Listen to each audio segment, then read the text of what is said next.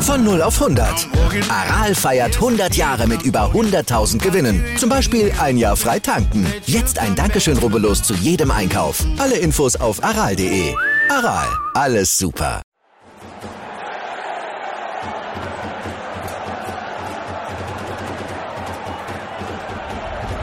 Hoffefunk, der Fußballpodcast zur TSG 1899 Hoffenheim auf meinsportpodcast.de.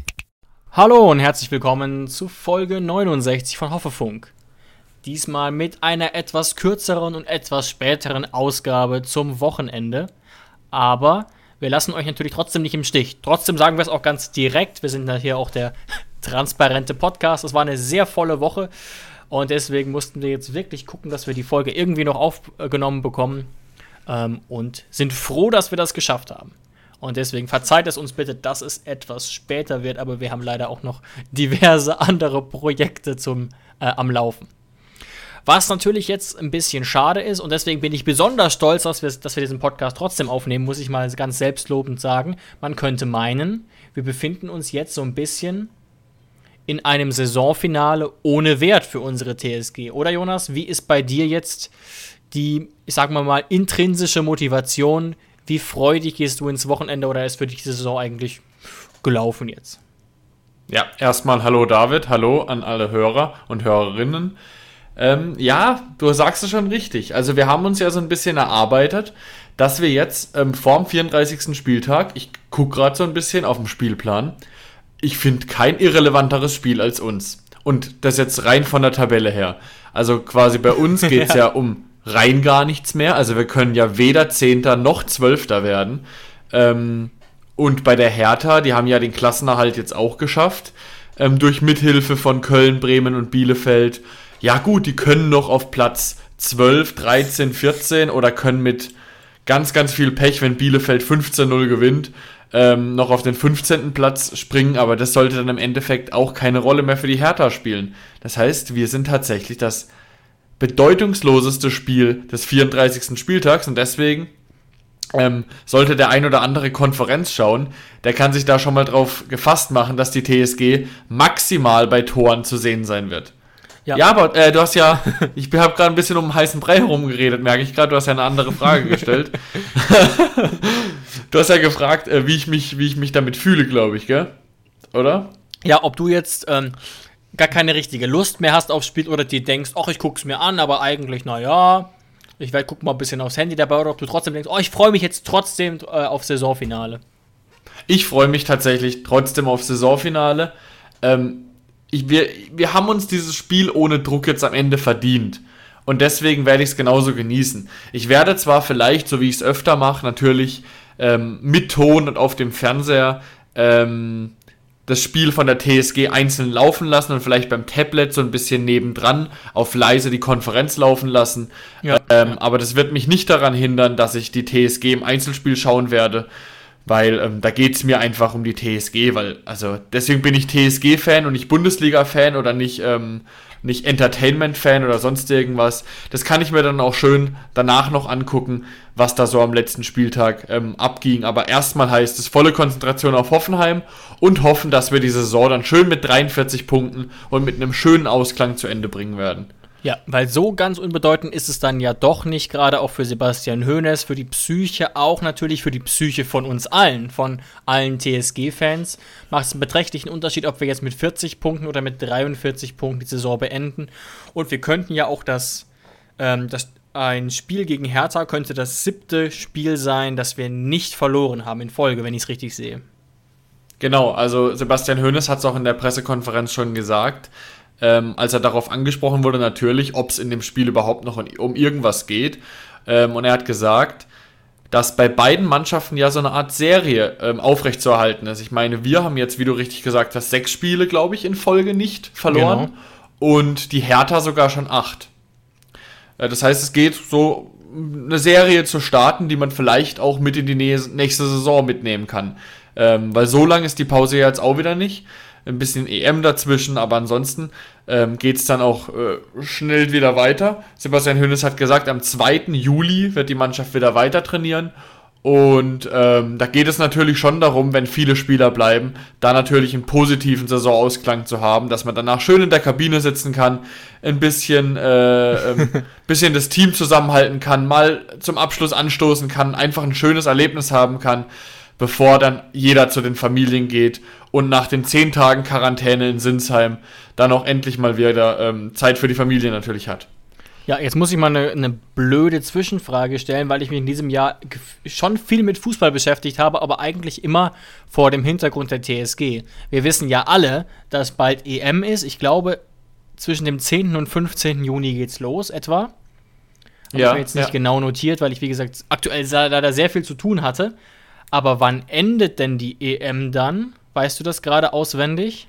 Nicht auswendig, aber ich glaube, ähm, also, äh, Auftakt ist irgendwann um den 10. Juni. Ja. Und normalerweise ist es bei so Turnieren immer so, dass die schon so vier Wochen gehen. Das heißt, es könnte.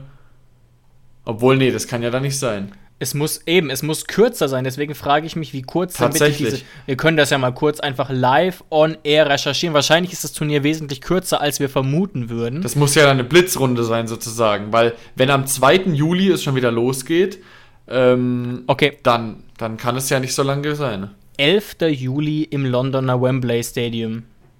Ist das Finale. Mhm. Okay, das heißt für Spieler, die bei der EM noch dabei sind. Also sagen wir, gehen wir einfach mal davon aus, also ich, ich rede jetzt einfach mal von Österreich, weil da haben wir, glaube ich, die meisten wir Spieler. Ja, die große Österreich-Connection sozusagen, ja. Ja, ich freue mich auch schon richtig auf die Österreich-Spiele. Da freue ich mich ja fast mehr drauf als auf die Deutschland-Spiele, muss ich Österreich ehrlich sagen. Österreich hat uns aber auch nicht immer nur Positives gebracht, muss ich an der Stelle mal kritisch anfügen. Aber du musst dir mal, du musst dir mal die österreichische Nationalmannschaft angucken. Das ist eigentlich ein, ein Bundesliga-Ensemble. Das ist wirklich, ist wirklich eine sehr interessant jeden. zusammengestellte Mannschaft. Ich werde die wirklich tatsächlich genauer verfolgen, aber auch eben wegen unserer drei Ösis bei der TSG, klar. Ja, und das hat tatsächlich auch Sebastian Hoeneß gesagt ähm, auf die Frage, wie er dann so seine, seine Sommerferien verbringen wird, ähm, dass er natürlich auch nicht jedes Spiel bei der EM gucken wird, aber vor allem die Deutschlandspiele natürlich und er wird natürlich auch auf seine Jungs gucken, ganz klar. Und ich glaube, das geht natürlich jedem TSG-Fan so, dass man lieber einschaltet, wenn natürlich einer unserer Jungs da mitspielt. Ja, und ich glaube, so werden wir es ja wahrscheinlich auch handhaben. Klar, Deutschland kann man jetzt auch nicht ganz ausklammern, aber ich glaube, wir können das auch, müssen wir noch mal genauer eine, eine Sitzung veranstalten, wie wir das im Podcast eigentlich machen, aber das wäre ja vielleicht auch eine ganz sinnvolle Herangehensweise, so ein bisschen unsere TSG-Leute ein bisschen näher beleuchten, vielleicht in kurzen Episoden. Genau. Ähm, je nachdem. Das, müssen, das, müssen wir uns, das müssen wir uns dann mal überlegen, wie wir das dann in der Zeit machen. Ich glaube, wir haben trotzdem immer genug zu besprechen, weil so eine, so eine Zwischensaison, so eine Pause ja. zwischen den Saisons ja auch immer interessant, gibt es immer viele News. Äh, viel zu besprechen auf dem Transfermarkt und so weiter. Ja, aber das ist ganz interessant. Das heißt nämlich, dass je nachdem, wie lange die Österreicher Jungs oder die anderen Jungs weg sind, ähm, dass die natürlich zum Trainingsstart nicht da sein werden. Wobei man natürlich sagen muss, gerade jetzt unsere TSG Männer werden wahrscheinlich maximal Richtung Viertelfinale kommen, fürchte ich. Kommt auch auf die Auslosung an, das werden wir uns nochmal genauer angucken. Aber wenn sie bis ins Viertelfinale kommen sollten, dann wäre das der 2. oder 3. Juli. Dann würden sie vielleicht noch 10 Tage frei bekommen und hätten trotzdem ja. noch eine relativ lange Vorbereitung bis zum 13. August, wo es angeblich äh, losgehen soll. So, so ja. habe ich gerade gelesen. Das sollte alles noch, das sollte alles klar gehen, genau. Ja. ja.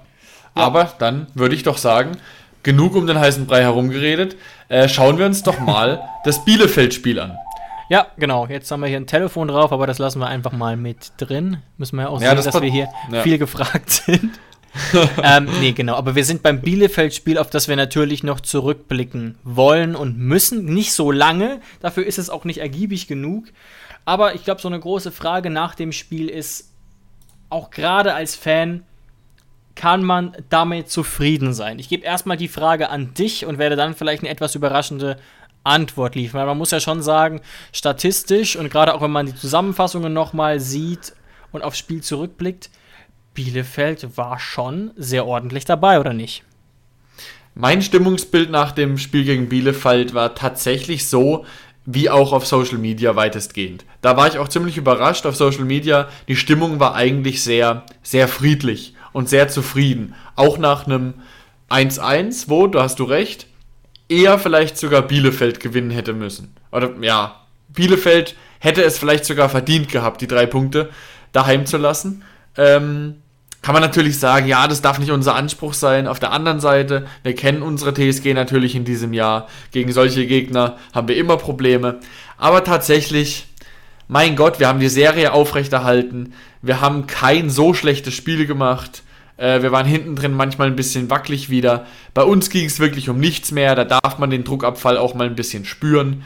Bei Bielefeld ging es um alles wie eigentlich die ganze Saison schon und deswegen nehme ich den Punkt mit und habe da jetzt den anderen zwei Punkten nicht mehr, nicht mehr lange hinterher geweint.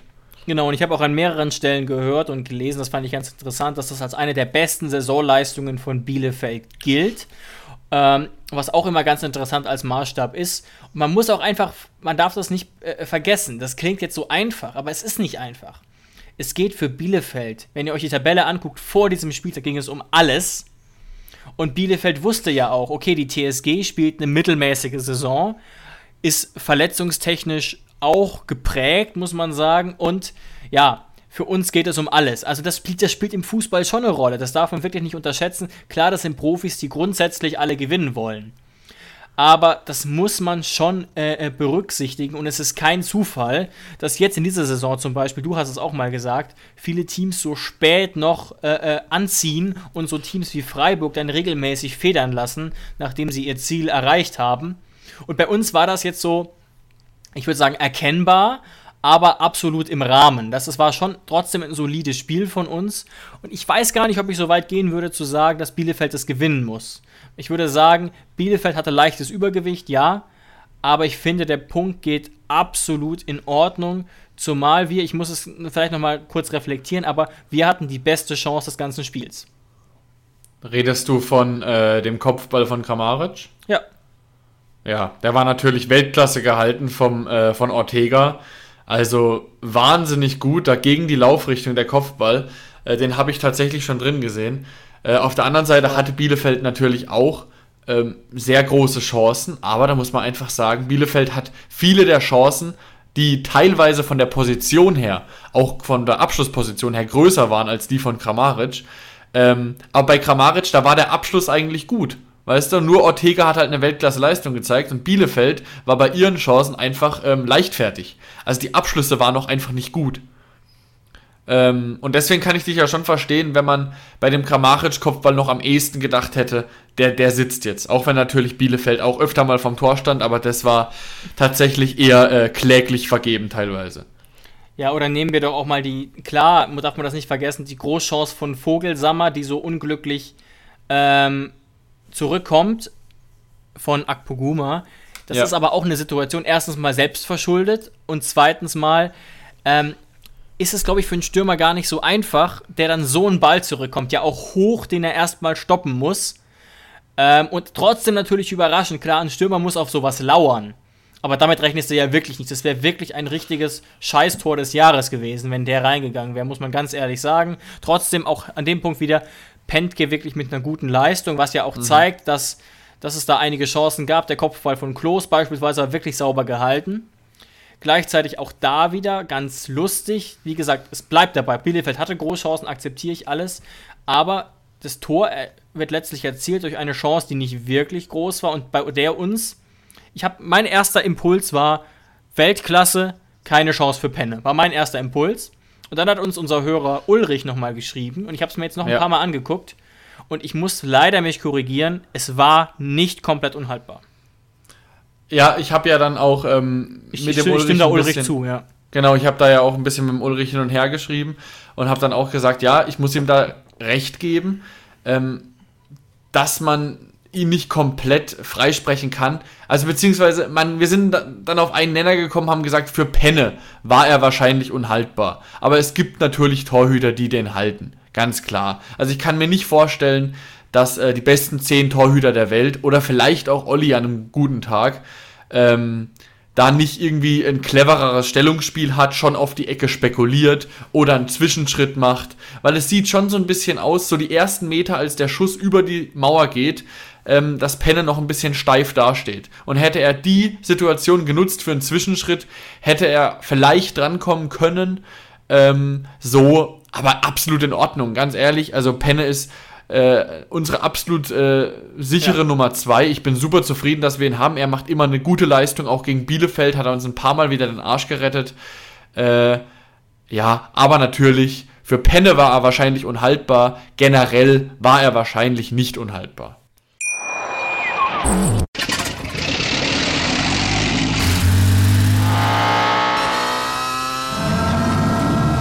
Von 0 auf 100. Aral feiert 100 Jahre mit über 100.000 Gewinnen. Zum Beispiel ein Jahr frei tanken. Jetzt ein Dankeschön, rubbellos zu jedem Einkauf. Alle Infos auf aral.de. Aral, alles super. Genau, also so mit Bundesliga-Maßstäben gemessen gibt es durchaus Keeper, die den haben können. Man muss aber auch sagen, das finde ich ja auch immer schwierig. Penke ist in einigen Situationen so stark, dass man das Gefühl hat, dass das ein absolut solider Bundesliga-Stammtorhüter sein könnte, wovon ich jetzt nicht weiß, ob das wirklich so ist. Sonst wäre er es ja. Weißt, weißt, du, wie ich meine? Der hat ja jetzt jahrelang zweite Liga gespielt, auch dritte Liga bei Chemnitz, wo er Zuschauerliebling war zum Beispiel. Und hat jetzt erst spät diesen Schritt nach oben gemacht. Deswegen muss man natürlich auch sehen, dass man ihn jetzt nicht mit einem überdurchschnittlichen Olli Baumann vielleicht vergleichen kann. Trotzdem macht er es irgendwie dann immer überragend, wenn ich ihn sehe. Ähm, und auch in diesem Spiel. Ja, nur, ja. Nur eben in dieser Situation weiß ich nicht, ob ich da jetzt nicht bei einem, bei einem Baumann oder bei einem Castells gesagt hätte, ah, an einem guten Tag hat er den aber. Ja, und ähm, da geht es ja dann auch eigentlich immer nur um, äh, was für Erwartungen hat man an den ja. Torwart dann. Und ich bin, was ist doch das, was ist eigentlich das Wichtigste, wenn man hört, Penne spielt oder wenn die Nummer 2 in deinem Verein spielt, dass man nicht sofort denkt, oh mein Gott, was wird das? Und das Gefühl habe ich bei Penne nie. Und deswegen war das absolut in Ordnung. Er hat wieder gute, gute Leistung gezeigt. Und bei so einem Torwart hängt das natürlich auch viel mit Spielpraxis zusammen. Ähm, und wenn er die Spielpraxis da nicht hat, vielleicht hätte ihn ein Penner auch gehalten mit mehr Spielpraxis.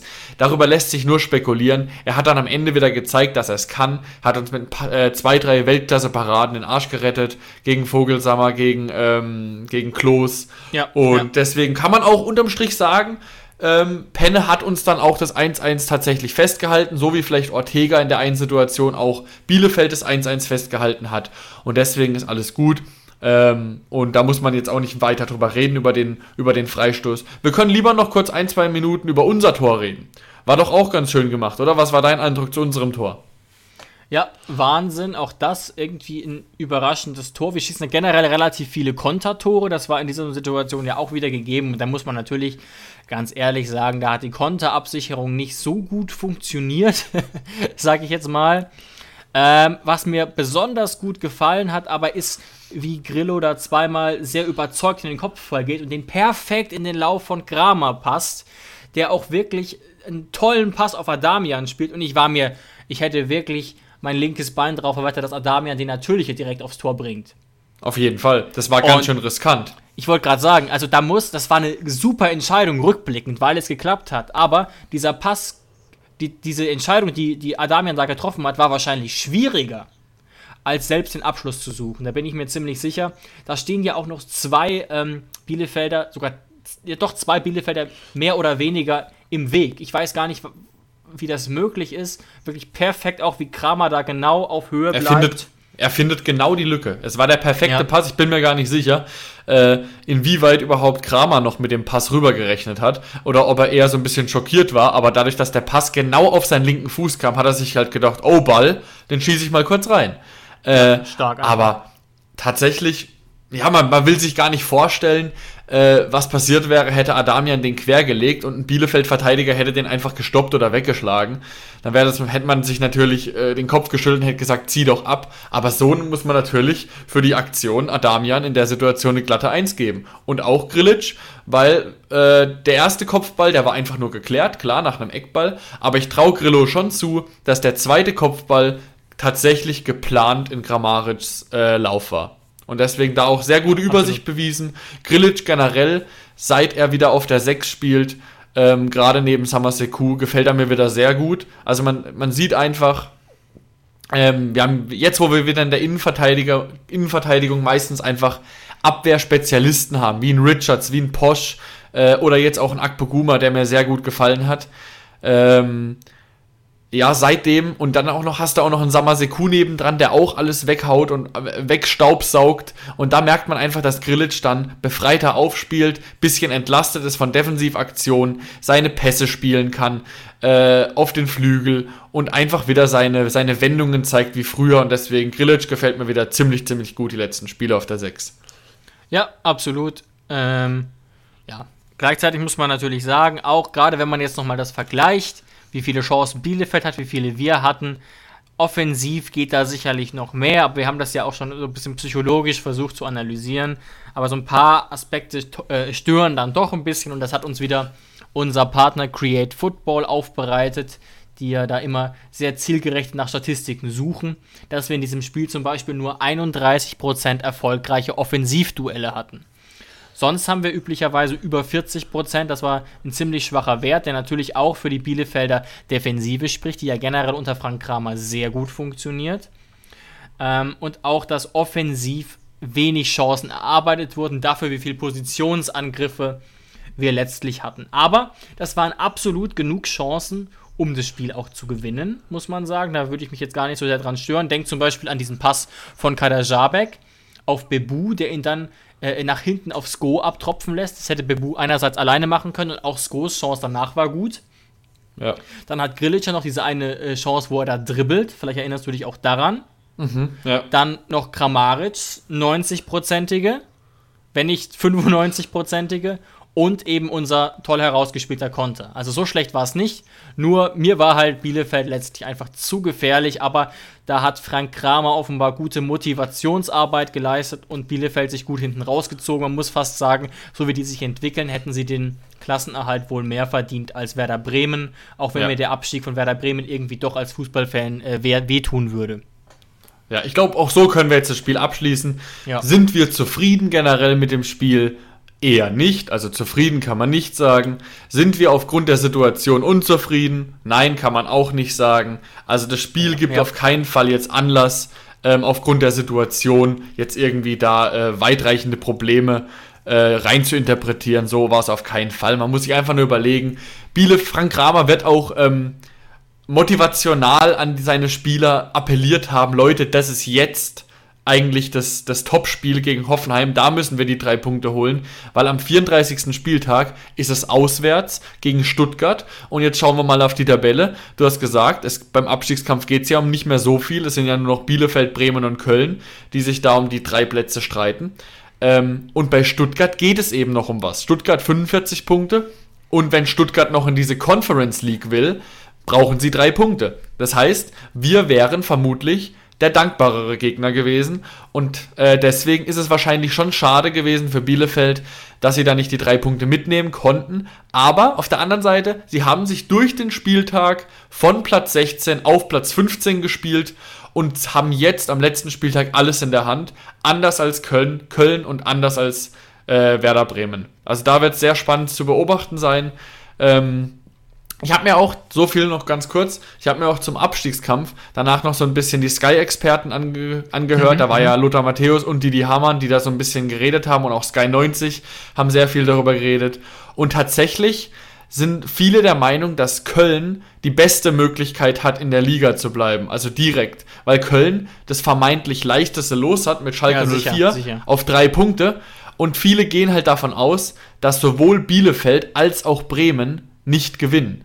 Ja, ähm, weil unentschieden, bei einem Unentschieden von Bielefeld und Bremen, das durchaus realistisch wäre, wäre Köln safe. Genau, ja, tatsächlich.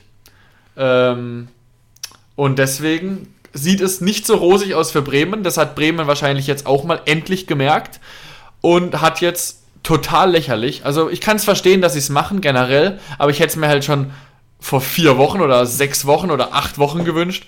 Jetzt am 34. Oder Spieltag. Schon, oder zwei Wochen wäre auch schon besser gewesen. Ja, ey, jetzt am 34. Spieltag Thomas Schaf zurückzuholen oder äh, zu aktivieren und Kofeld vom Hof zu jagen.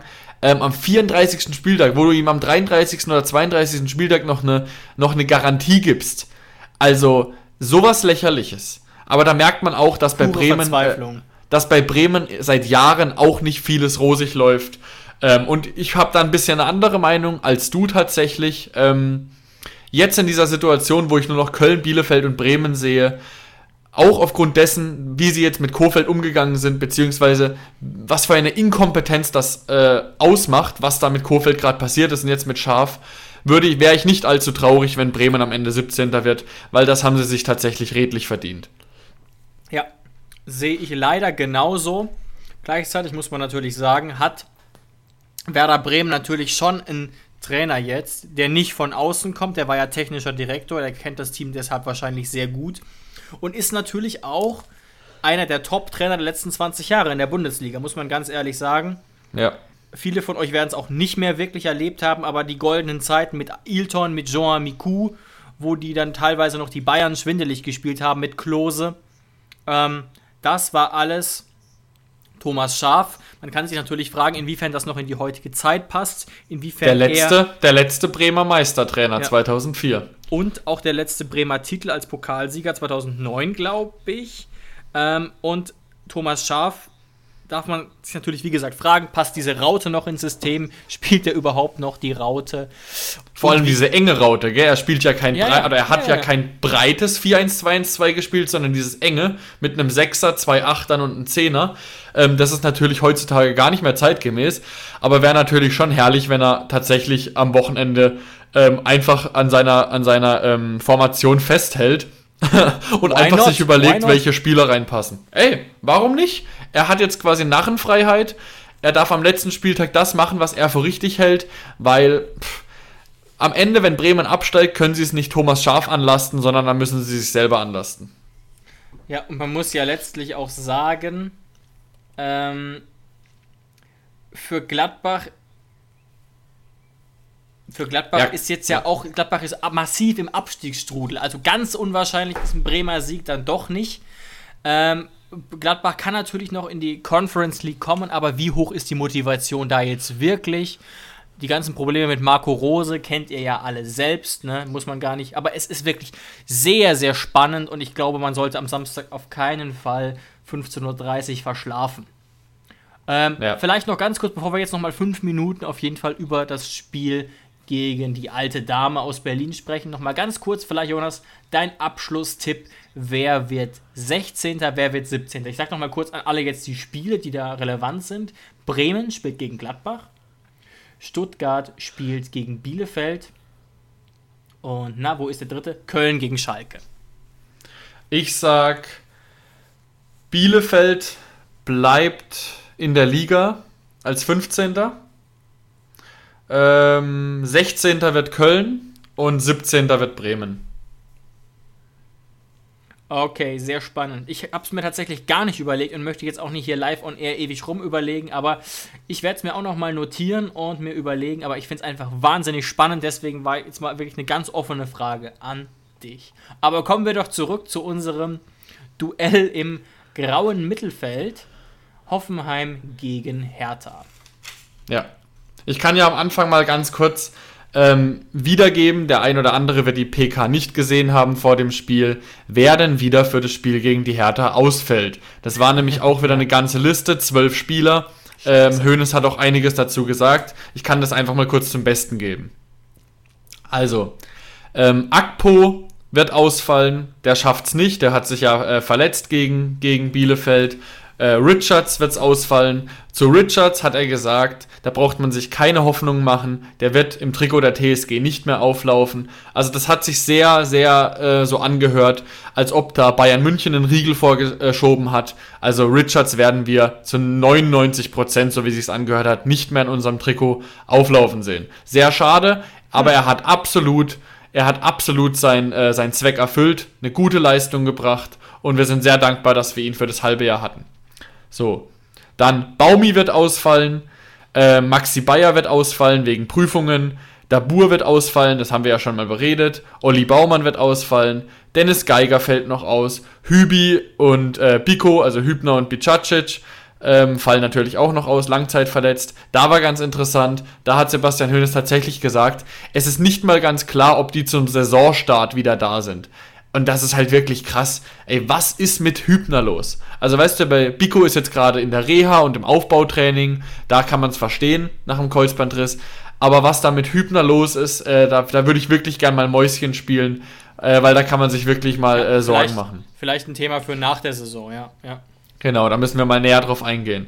Dann ähm, Howie, Brennett und ähm, Belfodil sind die letzten, die er noch erwähnt hat. Die hat er so ein bisschen, bisschen am Rande erwähnt, weil Howie, der durfte ja wegen seinem Fußbruch äh, das noch länger auskurieren zu seiner Familie. Und bei Brennett und Belfo, es hat dann ein bisschen länger was dazu gesagt. Zu Brennett gab es ja tatsächlich dieses Gerücht, dass er rausgeschmissen worden wäre. Ähm, das hat er verneint. Er hat gesagt, er wurde nicht rausgeschmissen. Er hat sich mit Brennett darauf geeinigt, dass er jetzt schon zu seiner Familie kann und Ja, ja. diese, diese, ähm, diese Quarantäne nicht mitmachen muss, weil er ganz ehrlich zu ihm gesagt hat, wie wir es ja auch schon wissen anhand, dem, Saison- anhand des Saisonverlaufs, die Einsatzchancen von Brennett sind so unfassbar gering, dass er zu seiner Familie kann, weil Hoeneß ihn nicht brauchen wird. Ist zwar bitter, Die aber ja jetzt werden... auch, die sind ja jetzt auch im Quarantäne-Trainingslager, das kommt ja, Ja, nicht hinzu. also Brandon werden wir nächstes Jahr auch nicht mehr in unserem Trikot sehen, das ist ganz klar. Und das hat mich ein bisschen schockiert, weil da war mir eigentlich noch nicht so klar. Ähm, er hat das gleiche auch zu Belfodil gesagt. Da hat er zwar nicht gesagt, ähm, dass die Einsatzchancen gering seien, aber er hat zu Belfodil auch gesagt, der kann auch schon mal zu seiner Familie.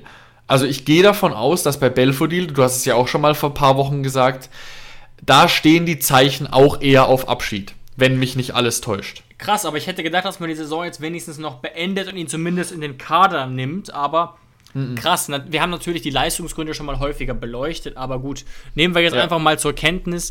Ist jetzt aber, klingt hart, jetzt auch kein so großes Problem. Wir haben vorne drin Kramaric, Dabur, Adamian. Was ist eigentlich mit Baumi? Ähm, Baumi ist auch noch verletzt, hat er gemeint. Ach Beziehungsweise so, genau. der, Der, ist ja jetzt auch, Ja. genau, Baumi fällt auch wieder aus, genau. genau, der möchte sich, ähm, also selbst wenn er jetzt Einsatzchancen hätte, möchte er da jetzt nichts mehr riskieren, weil der natürlich zur EM fahren möchte. Wurde ja auch ist dann- nominiert, okay. Das genau, heißt, das ist ja dann auch vollkommen in Ordnung, Das dass heißt- man da nichts mehr riskiert. Das heißt, ich gehe fest von Kramaric, ähm, Bebu und Adamian aus, was ich überhaupt nicht negativ finde, finde ich eigentlich sehr Nee. schön ähm, zusammengestellt. Also wir sehen, und das muss man auch immer wieder betonen, auch wenn ich es selber extrem nervig finde, ne? aber auch in neutralen Fußball-Podcasts, die das teilweise durcheinander würfeln, wo ich jetzt auch schon wieder gehört habe, ja, seit ein paar Wochen oder Monaten hat ja Sebastian Hoeneß dann doch wieder alle Spieler zur Verfügung. Nein, das war leider, leider, wir haben es auch immer wieder angekündigt, nie der Fall. Im besten Falle waren es mal nur sechs oder sieben Leute, jetzt sind es wieder über zehn. Es Ja. ist einfach extrem nervig, extrem äh, blöd, einfach auch, weil natürlich, das finde ich ja auch richtig, die Fans, auch wir haben natürlich höhere Ansprüche als Platz 11. Aber das ist natürlich einfach eine beschissene Situation mit so vielen Verletzten, die man in, die natürlich Auswirkungen hat. Nichtsdestotrotz, wenn ich mir jetzt eine Aufstellung rekonstruiere, ist das, glaube ich, trotzdem ähm, immer noch eine Aufstellung, bei der ich sagen würde, wenn ich das mit Hertha BSC gegenüberlege, die auch den ein oder anderen Verletzungssorgen haben. Piontek wird ausfallen, meines Wissens nach. Cordoba wird ausfallen. Bei Kunja wird es auch sehr eng. Kedira wird ausfallen. Gunduzi wird ausfallen. Mittelstädt, Boyata. Nee, Boyata nicht. Und Jahrstein. Also auch da sieht es nicht ideal aus. Und Hertha spielt ja trotzdem, obwohl Dada jetzt da ist, gab es den Aufwind ja nur in die Richtung, dass man es jetzt geschafft hat, zu punkten. Weißt du, wie ich meine? Das war ein sehr, sehr, sehr pragmatischer Ansatz, den ich auch absolut legitim finde in der Situation. Auf jeden Fall, deswegen Aber wurde Dardai sehr, geholt. Sehr viele Unentschieden auch beispielsweise. Er hat Ähm, sie stabilisiert, nicht genau. verändert. Er hat, genau, Ja. er hat, es war kein Schritt nach vorne. Es war quasi die, die, die Veränderung von beschissen zu einigermaßen solide und das eben mit einem wahnsinnig, wahnsinnig teuren Kader. Weswegen ich trotzdem sagen würde, wir haben die leichte Favoritenrolle, trotz zwölf Verletzten. Wir sind mehr aufeinander eingestimmt und wir müssen auf jeden Fall ähm, dieses letzte Spiel mit Punkten beenden.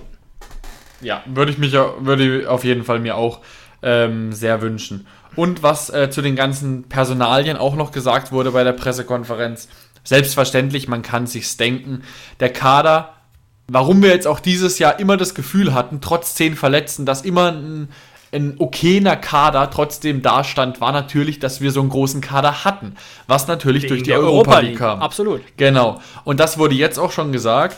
Hoeneß und Rosen werden sich zusammensetzen und werden daran arbeiten, den Kader massiv zu verdünnen. Das heißt, da wird es einige kosten. Wir haben ja jetzt schon äh, zwei neue Transfers. Also wir haben Stiller und wir haben ähm, Raum, Raum für ja. die nächste Saison. Raum übrigens, ein, da gehen wir auch nochmal wann anders drauf. Ein, eine unfassbare Zweitligasaison, können wir uns wirklich drauf freuen. Wir haben den Messi des diesjährigen äh, Zweitliga-Fußballs verpflichtet, muss man wirklich so sagen. Wahnsinniger Wenn Saison Messi Außenverteidiger wäre, zumindest. nee, aber so, wirklich er, eine, wahn, eine wahnsinnige Saison. Ja, ich glaube, Schreuder denkt manchmal, dass Messi Außenverteidiger wäre, aber dann wird er wieder äh, zurechtgewiesen. Nee, also anderes Thema. Raum spielt natürlich eine überragende Saison ja. und führt natürlich auch. Aber das ist nochmal beeindruckender, wenn man ja einfach sieht und weiß, dass niemand mit dieser starken Saison von Fürth gerechnet hätte. Genau. Das ist ja so ein Team, genau. Mittelfeld, vorderes Mittelfeld, die haben sehr gute Chancen auf den direkten Aufstieg oder die Relegation. Platz 4 ist ja schon ausgeschlossen. Ja. Und da spielt natürlich David Raum eine große, große Rolle. Das wird auch Thema nach diesem Spiel am Samstag gegen Hertha BSC Berlin. Exakt. Und dazu noch, er hat gesagt, dass äh, maximal zwei Spieler zusätzlich noch kommen werden. Und wenn wir dann vier neue haben, dann gehe ich davon aus, dass schon, also ausdünnen heißt für mich, dass dann schon mindestens acht Leute gehen werden müssen. Und was, das wird auf jeden Fall. Was kein Problem ist, weil wir ja wirklich nee. gefühlt mit Brennett zum Beispiel oder auch phasenweise mit Belfodil und Adams Karteileichen hatten. Die, die Frage wird halt sein: ausdünnen ja. Also da werden einige, wie du es jetzt sagst, Karteileichen gehen. Aber wenn natürlich der ein oder andere Stammspieler uns auch noch verlässt für, für ein paar Millionchen, da muss man natürlich gucken, ob man dann äh, gezielt dann doch noch vielleicht einen extra Transfer macht, um diese Person dann eins zu eins äh, zu versuchen zu ersetzen. Aber das wird alles Thema für die Sommerpause sein, genau. Ja, genau so ist es. Dann lass uns doch zum Abschluss ganz kurz nochmal tippen, wie geht das Spiel aus gegen Berlin, Jonas? Ähm, ich würde tatsächlich sagen, dadurch, dass bei Hertha jetzt der Druckabfall erst kommt und wir unseren Druckabfall schon gegen Bielefeld hatten, gewinnen wir das Spiel 2 zu 1. Ja, dem schließe ich mich tatsächlich an. Das wäre psychologisch das Wahrscheinlichste, muss man wirklich sagen. Ihr erinnert euch vielleicht auch an die Bilder von Paul Dardai mit Zigarre im Sportstudio. Hast du es gesehen, Jonas? Nee, leider nicht. Musst du dir mal angucken, gerade auch das Foto. Paul Dardai wurde interviewt im Sportstudio, so wie ich es verfolgt habe, mit einer Zigarre im Mund. Keine problematische Aktion, das will ich damit gar nicht sagen, aber kein Bild könnte besser diesen Druckabfall symbolisieren als Trainer Paul Dardai entspannt mit einer Zigarre im Maul. ähm, und deswegen glaube ich auch an einen knappen Sieg. Was ich aber auf jeden Fall fordere, sind Punkte ähm, weil wir jetzt eben keinen Gegner vor der Brust haben, der noch groß was will, sondern einen, der jetzt sehr zufrieden ist und deswegen hoffe ich sehr auf einen positiven Saisonabschluss für Sebastian Hoeneß, für das ganze Team und für uns Fans. Genau, ich würde mir einfach gerne äh, wünschen, dass wir die Serie jetzt noch am 34. Spieltag aufrechterhalten. Und zum Abschluss, wir werden uns jetzt verabschieden, aber was auch noch ganz interessant war, Verabschiedungen wird es tatsächlich am Samstag vor dem Spiel unserer TSG nicht geben. Ähm, nämlich, es, Hoeneß hat gemeint, erstens mal ist es für ihn nicht so der Rahmen, ohne Fans da jetzt einen Abschied zu machen für irgendeinen Spieler. Und es gibt auch noch keine, ähm, keine Fakten, wer uns verlässt. Auch nicht für Sebastian Rudi. Und das ist Natürlich. ja auch wieder ein Zeichen dafür, äh, dass er bei uns bleibt. Das nur so am Rande. Und am Samstag, ihr könnt euch darauf freuen, was natürlich auch dafür spricht, dass wir natürlich das Einzelspiel TSG schauen werden. Dann können wir nämlich 90 Minuten lang unser neues äh, Heimtrikot bewundern. Holger Klim hat nämlich bestätigt, man hat es bei der PK schon leicht gesehen, er hat es drunter gehabt, man hat den Kragen schon gesehen, sieht sehr schick aus, wieder recycelbar und wir werden es 90, 95 Minuten begutachten können am Samstag. Da freue ich mich sehr drauf. Ja, tatsächlich, ich mich auch. Das ist immer so ganz cool am letzten Spieltag. Da bin ich sehr gespannt drauf. Und damit wünsche ich euch jetzt ein schönes Fußballwochenende. Wir hören uns wieder in der nächsten Woche. Macht's gut. Danke fürs Einschalten. Ciao, ciao. Macht's gut.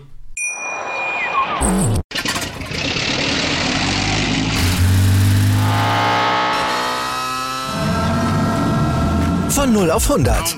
Aral feiert 100 Jahre mit über 100.000 Gewinnen. Zum Beispiel ein Jahr frei tanken. Jetzt ein Dankeschön, rubbellos zu jedem Einkauf. Alle Infos auf aral.de.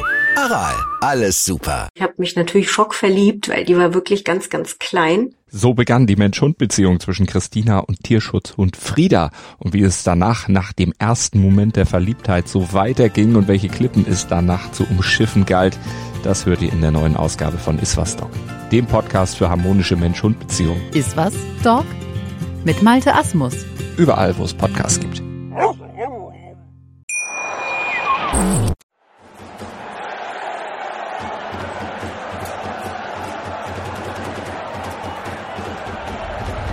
Hoffefunk, der Fußballpodcast zur TSG 1899 Hoffenheim auf meinsportpodcast.de.